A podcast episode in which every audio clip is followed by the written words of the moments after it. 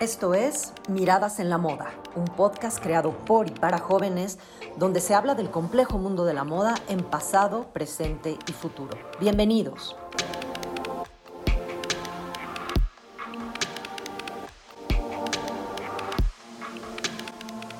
Hola a todos. Les damos la bienvenida a Miradas en la Moda, un podcast en donde se hablará de moda y su impacto en la sociedad. En este primer capítulo, Lorena Chiaga, editora de moda, y yo, Lucía Campos, fashion blogger e influencer de moda, estamos muy emocionadas de compartir este capítulo con ustedes. Traemos a dos invitadas a platicar con nosotras sobre el papel de la mujer en el mundo de la moda y cómo han dejado un legado para nosotras. Como saben, yo soy editora de moda y en mi oficina llegó la noticia de esta gran diseñadora que está causando revuelo. Quisimos traerla hoy. Le damos la bienvenida a Sara.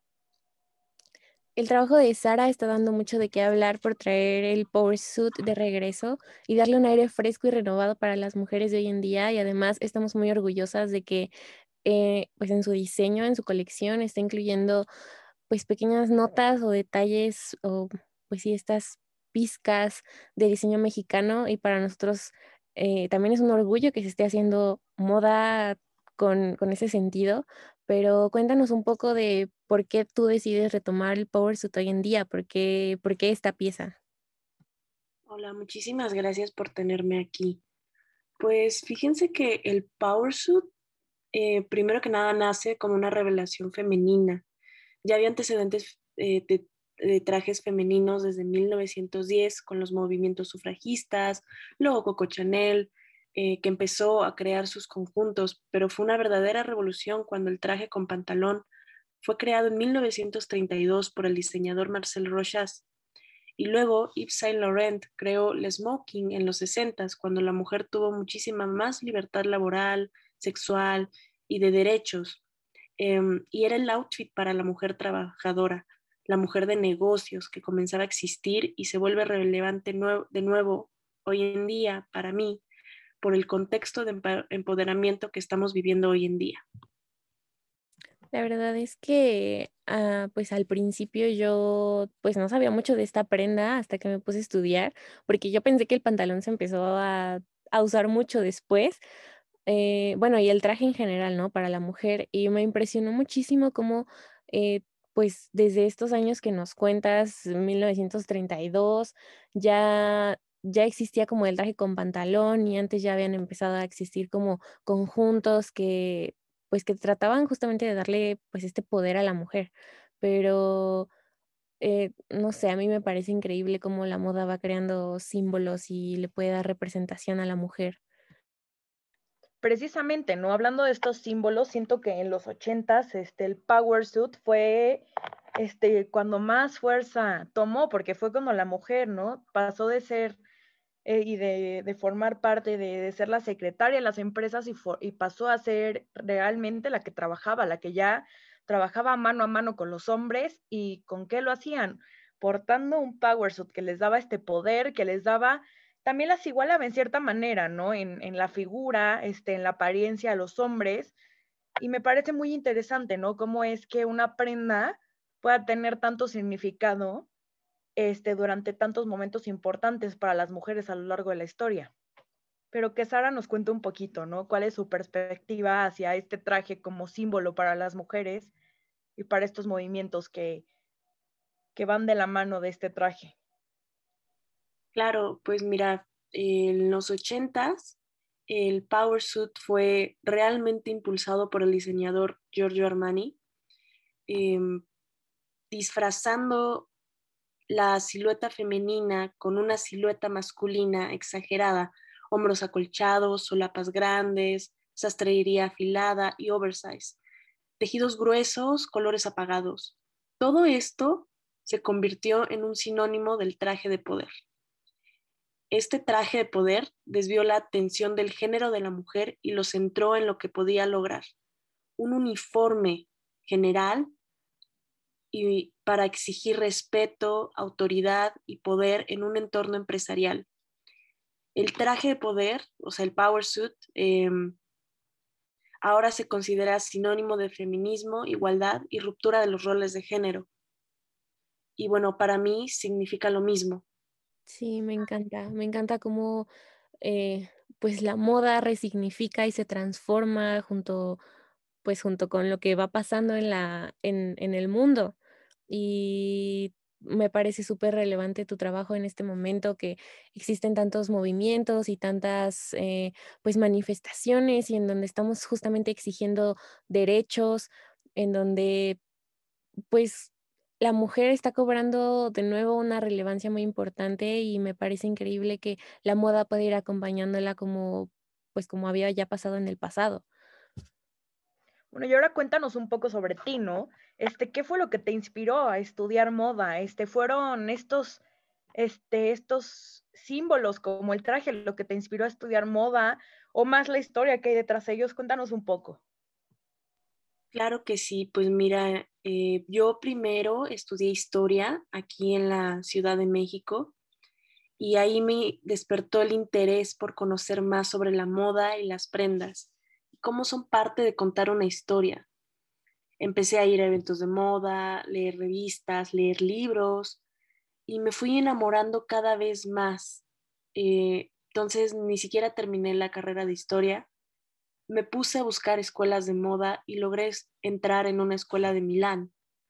Eh, terminé la, la carrera de diseño de modas ahí y bueno, desde chiquita, claro, me gustaba mucho pintar y dibujar y de ahí nace también mi amor por inventar patrones y jugar con los colores. ¿Y por qué Milán? O sea, ¿por qué eliges buscar una escuela en el extranjero y por qué no estudiar moda en México?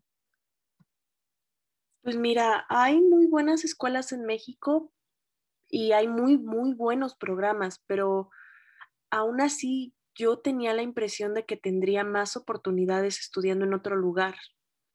Em, como también me gusta la historia, no es que me haya dejado de gustar, o sea, no, no me dejó de gustar, pero eh, me puse a estudiar la historia de la moda en México y justamente me di cuenta que hace falta más diseño en México, más diseño de moda en México.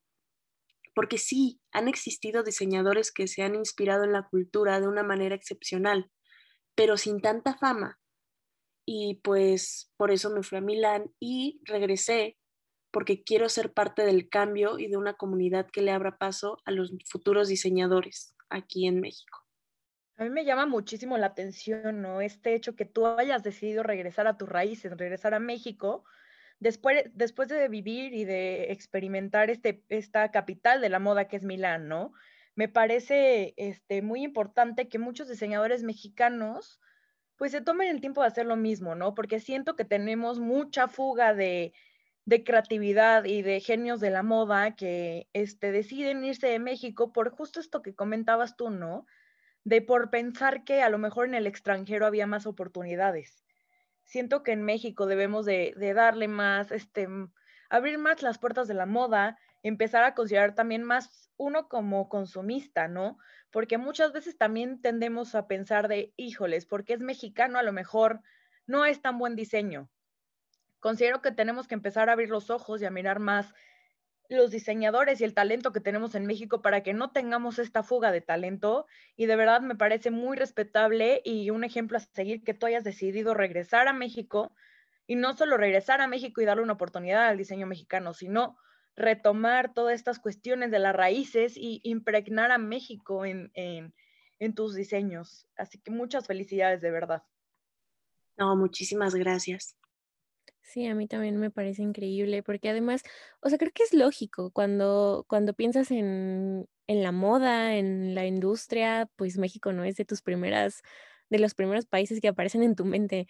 Entonces, eh, digo, a mí me parece súper importante que empecemos a cambiar eso. O sea, México yo creo que tiene muchísimo talento y tiene muchísima oportunidad de, resaltar como ya una vez lo había hecho y pues justamente como, como comentamos, o sea, ya había diseñadores de modas, así se ha hecho moda en México y de hecho pues en nuestras redes sociales pueden consultar, o sea, siempre hay como dejamos información sobre diseñadores y de y también de historia de la moda en México. Y mm, creo que ahorita justo es el momento en el que es momento de cambiar la manera en la que hacemos moda en México y la manera en la que se puede llegar a percibir y, que cobre relevancia. Y pues bueno, en ese sentido, para ti, ¿qué representa tu colección? Esta parte de, estar eh, pues trabajando con, con diseño mexicano y también de, estar retomando el power suit, ¿qué, qué, te mueve, qué te representa a ti? Me, representa eh, independencia, me representa un honor trabajar para México y bueno, la, la, gente, las mujeres, cómo la sociedad se apropia de la moda es algo que me inspira muchísimo. Justo esto dices, ¿no? De cómo la gente se apropia de la moda y siento que hoy en día tenemos esta oportunidad, ¿no? De que ya cada quien puede escoger este, cómo se ve, puede escoger su estilo completamente, porque tenemos ya esta variedad tan amplia, ¿no? De diseños, de estilos, y eso me parece súper interesante, pero se han dado cuenta que muchas de las modas que tenemos hoy en día ya existieron en el pasado, a lo mejor son una reinterpretación de, de alguna este, no sé, por ejemplo, las mangas abulonadas o el power suit, estas reinterpretaciones que ha tenido. ¿Ustedes qué les parece esto, chicas? ¿Se han dado cuenta de esto, de que pues realmente todas las modas que tenemos ya en algún momento se usaron? Claro, bueno, es que la moda es cíclica. Sí, y, bueno, ha sido muy interesante cómo siempre, siempre se retoma del pasado y se reinterpreta. Igual tengo eh, pues varios como artículos, investigaciones en mi blog. Para los que no sepan, pues yo tengo un blog de, moda porque yo, o sea, digo, yo entré a este mundo por aficionada y, y ha sido muy interesante ver y analizar cómo siempre la moda actual se inspira del pasado y es como una reflexión que me he llevado el hecho de tienes que conocer tu pasado para para no cometer los mismos errores en el presente, pero también para construir tu presente.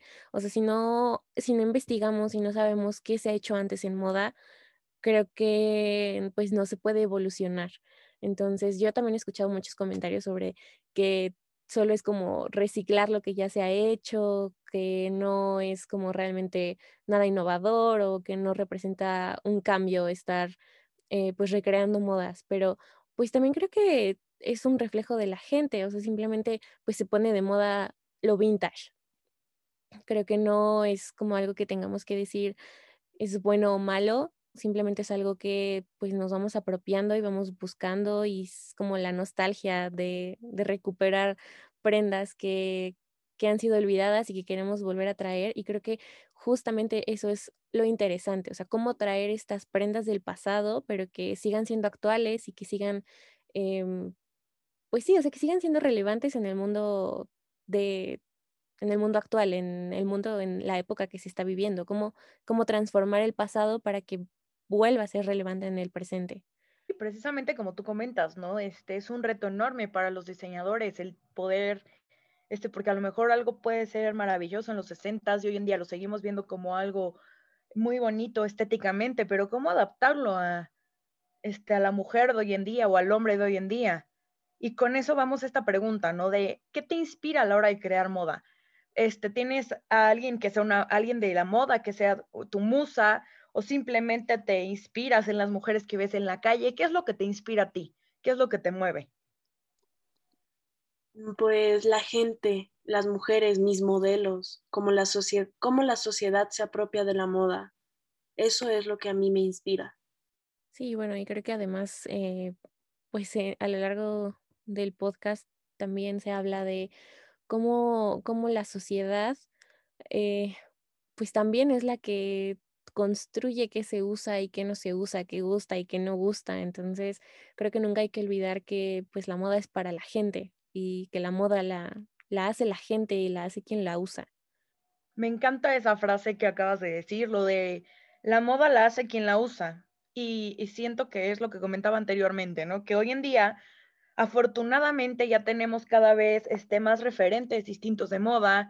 Este, también cada vez es más abierta esta cuestión de yo me pongo lo que a mí me gusta, no lo que la sociedad me estipule, ¿no? Entonces siento que hoy en día es un momento óptimo para la moda y para la, la, creatividad y la creación de cosas, ¿no? Porque cada vez tenemos más estas ventanas y es más amplio y más gente puede tener la oportunidad tanto como de crear, como de manifestar sus gustos, de manifestar su pasión de la moda y hasta como nosotras, ¿no? De opinar sobre la moda, ¿no? Siento que ahorita es un momento muy, muy importante para la moda y que sí realmente estamos viendo un cambio, ¿no? Sí, bueno, para nosotras ha sido un gusto tenerte con nosotras, Sara. Eh, nos encanta tu trabajo, nos encanta también la inspiración y el legado que puedes llegar a dejar para las futuras generaciones y, y todo este trabajo que estás haciendo justamente pensando pues en los futuros diseñadores. Eh, te agradecemos mucho tu presencia en el programa del día de hoy y pues bueno, vamos a, a un pequeño corte para recibir a nuestra siguiente invitada. Muchísimas gracias a ustedes por tenerme, fue todo un placer. Hasta luego.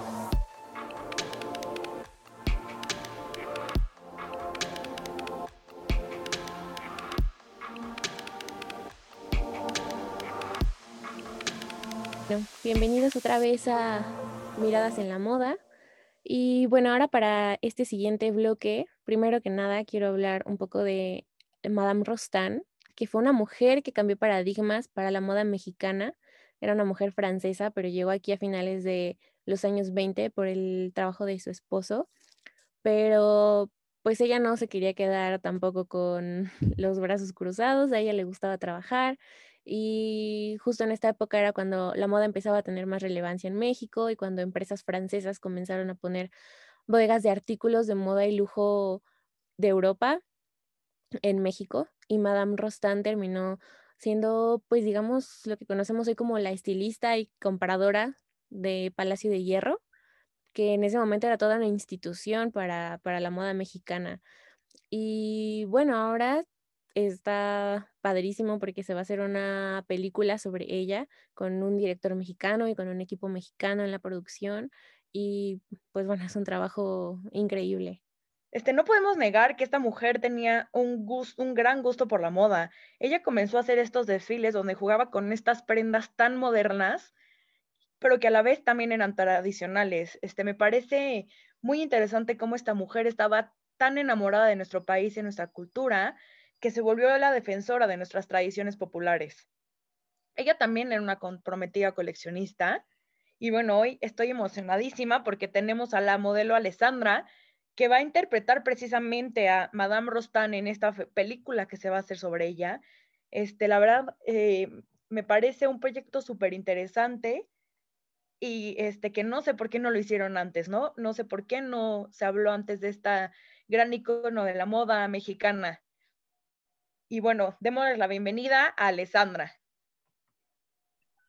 Hola, buenos días. Los saludo a ustedes y a toda su audiencia. Muchas gracias por la invitación. Estoy muy contenta de estar aquí.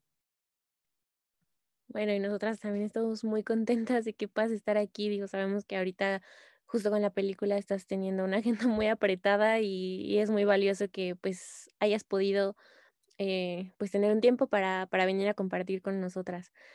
Y bueno, sobre todo, cuéntanos cómo ha sido tu preparación para llevar a cabo el papel e interpretar a, Madame Rostand. Bueno, honestamente, pues ha sido una preparación sumamente importante en mi carrera a nivel personal, pero pues a su vez ha sido una preparación bastante compleja, la cual pues bueno, me ha tomado muchísimas horas de estudio, ya que Madame Rostand pues fue un personaje de suma importancia para México y el mundo de la moda y pues yo quise poder representarla bien es un desafío al cual hoy en día me sigo enfrentando, de hecho. Mm, claro, porque además, digo, era un, un personaje digno de admirar. Sí, claro, la historia de Madame Rostand es algo de admirar tanto en México como en los países europeos. Y pues bueno, mi reto aquí fue poder transmitir con mi papel pues esa admiración que personalmente yo también tengo. Y pues para poder igualar su sofisticado sentido de la moda y su estilo, pues tuve que cambiar bastante aspectos en mi vida, desde lo que leo, lo que veo, lo que escucho e incluso lo que hablo con las demás personas. Es un trabajo de día con día. Igual vi en tus historias de Instagram que, que estabas tomando cursos como de dibujo y de, bueno, dibujo de moda y patrones y, y pues toda esta parte. Y, o sea, digo, ya habías tenido eh, pues una incursión en la industria de la moda como modelo, pero, o sea, ¿alguna vez habías eh, tenido esta experiencia del otro lado en la parte pues creativa y en la parte del diseño, en la parte que pues justo dibuja, cose, eh, pues arma, conceptualiza? ¿Tú, ¿Tú ya habías tenido pues este acercamiento o es la primera vez? Pues no, de hecho yo nunca había cosido nada, no me había enfrentado ni a una máquina o siquiera hacer un dibujo de moda, no tenía conocimiento de absolutamente nada de este mundo de la moda. Pero pues mi trabajo aquí fue tomar clases para poderle dar más realismo a mi papel y sobre todo poder saber experiencia propia de lo que mi papel estaba hablando. Y pues bueno, como te mencioné anteriormente, es un trabajo continuo. Todos los días hay algo nuevo que aprender aquí. Me parece de verdad impresionante, ¿no? Que estés literal poniéndote en los zapatos y en la piel de Madame Rostand, pero siento que no podría haber otra manera para poder interpretarla este, con la esencia de lo que realmente ella llegó a ser, ¿no? Este, cuéntanos más, ¿no? Sobre cómo ha sido la producción, porque ya, o sea, el hecho de interpretarla ahí ya es un reto enorme, pero en, cuestión de la producción, del director, este, de los escenarios, cuéntanos toda esa cuestión, porque la verdad me tiene muy, muy intrigada toda esa parte. Sí, de hecho la producción es algo muy, muy grande. A veces no pensamos en lo importante que es la moda y los detalles en las películas para poder contar toda esta historia y pues bueno, para la película consiguieron prendas originales, Palacio de Hierro prestó instalaciones, se consiguieron permisos con Dior. Ha sido pues bueno una producción de colaboración internacional. Y también la música ha sido muy importante, ha sido un proyecto que disfruto mucho porque se cuidan mucho los detalles y pues bueno, esto es lo que va a ver al final del día el público y pues lo va a poder disfrutar así como yo lo he hecho. Sí, también por, pues para los que no sepan, eh, Madame Rostand en, pues en sus tiempos era cuando esta gran casa de moda Dior empezaba como a, permitir que diseñadores alrededor del mundo comenzaran a hacer sus diseños y Madame Rostand era una de las únicas personas en el mundo que los podía reproducir para la población mexicana. Entonces, para que, pues para quien no conoce de la vida de esta gran mujer, este creo que es un detalle súper importante porque era pues una una persona que de verdad abrió camino para la moda en nuestro país. Sí, desde luego, esta mujer, este, el diseño mexicano no estaría donde está hoy si yo considero si esta mujer no hubiera intervenido en él. Pero también está por, este, por otro lado esta cuestión este, con la que se enfrentó ella, ¿no? Era una mujer siendo tan, que era tan innovadora, este, que llevó el diseño mexicano hacia una nueva dimensión, pero también se encontró con esta cuestión, ¿no? De, del, del estancamiento por, por, el mexicanismo, ¿no? ¿Ustedes este, ¿qué, qué opinan de esto? Este... Pues yo creo que ha dejado un legado grande. O sea, ella empezaba a juntar justo estos vestidos eh, europeos y muy modernos con rebozos mexicanos. O sea, ella pues le encantaba la artesanía y empezaba como a crear estas mezclas y hacer como estilismo Mm, europeo mexicano. Y pues creo que en su momento fue muy revolucionario y fue muy interesante y fue pues un trabajo exquisito, pero pues creo que después sí nos estancamos. O sea, hubo un momento en el que era como, pues que en vez de hacer diseño, se hacían como pues estas copias raras de artesanía y se le ponía la estampa de mexicano, ¿no? Entonces creo que Obviamente tampoco eso ha sido toda la historia, porque también ha habido mexicanos, o sea, diseñadores mexicanos a los que no se les ha dado pues difusión, que no se conocen, o sea, porque pues sí hay, sí hay diseño mexicano, sí ha habido diseño mexicano, pero pues justamente siento que no ha pues relucido tanto porque tenemos como esta idea de que el diseño mexicano tiene que traer mm, pues eh, motivos como prehispánicos y ese tipo de colores y ese tipo de motivos y ese tipo de detalles y que si no los tiene, pues entonces no es diseño mexicano. Entonces, o sea, creo que ha sido un legado muy importante y creo que más bien lo que tendríamos que rescatar del trabajo de Madame Rostand es cómo innovar, cómo, cómo traer de nuevo este, esta mezcla de lo moderno, lo mexicano, pero que de verdad sea buen diseño y se vea actual. Sí, bueno, yo en lo personal, como comenta Lucía, al hacer mi trabajo de investigar a Madame Rosan y al ver la moda de hoy en día, pues siento que nos ha dejado un legado muy grande, ya que seguimos trabajando con muchos aspectos que nos heredó. Sí, yo siento que ahorita es el momento, ¿no? Es el momento del diseño mexicano para lucir, este, para progresar, para, para que también sea visto, ¿no? En más, este, en el resto del mundo, ¿no? Para que nos demos a conocer y que también la gente mexicana se dé cuenta de que el diseño mexicano es un diseño bueno, que tenemos grandes talentos este, aquí en México y que tenemos que empezar a consumir también este diseño para que pueda seguir creciendo. Tú, Alessandra, como modelo, este, ¿qué nos puedes decir, no? Sobre, ¿sientes que el diseño mexicano ha avanzado? ¿Sientes que está estancado? Este, tú, muestra, eh, cuéntanos tu opinión, ¿no? Como, como modelo. Pues bueno, yo en lo personal, la verdad estoy bastante orgullosa de la moda mexicana, ya que pues bueno, se ha vuelto una moda conocida alrededor del mundo y pues cada vez nuestros diseñadores ponen en alto a nuestro país. Entonces, yo en lo personal estoy muy orgullosa del diseño mexicano y siento que va por muy buen camino. A mí la verdad me llena de orgullo, ¿no? Que cada vez este, podemos escuchar de más este, diseñadores que están, por ejemplo, presentes en alfombras rojas, como la de Cannes, como este, los Óscares, y a mí la verdad eso me llena de orgullo, ¿no? Que cada vez este, seamos considerados más, este, pues a la misma altura, ¿no? Que estas grandes casas de la moda francesas o italianas.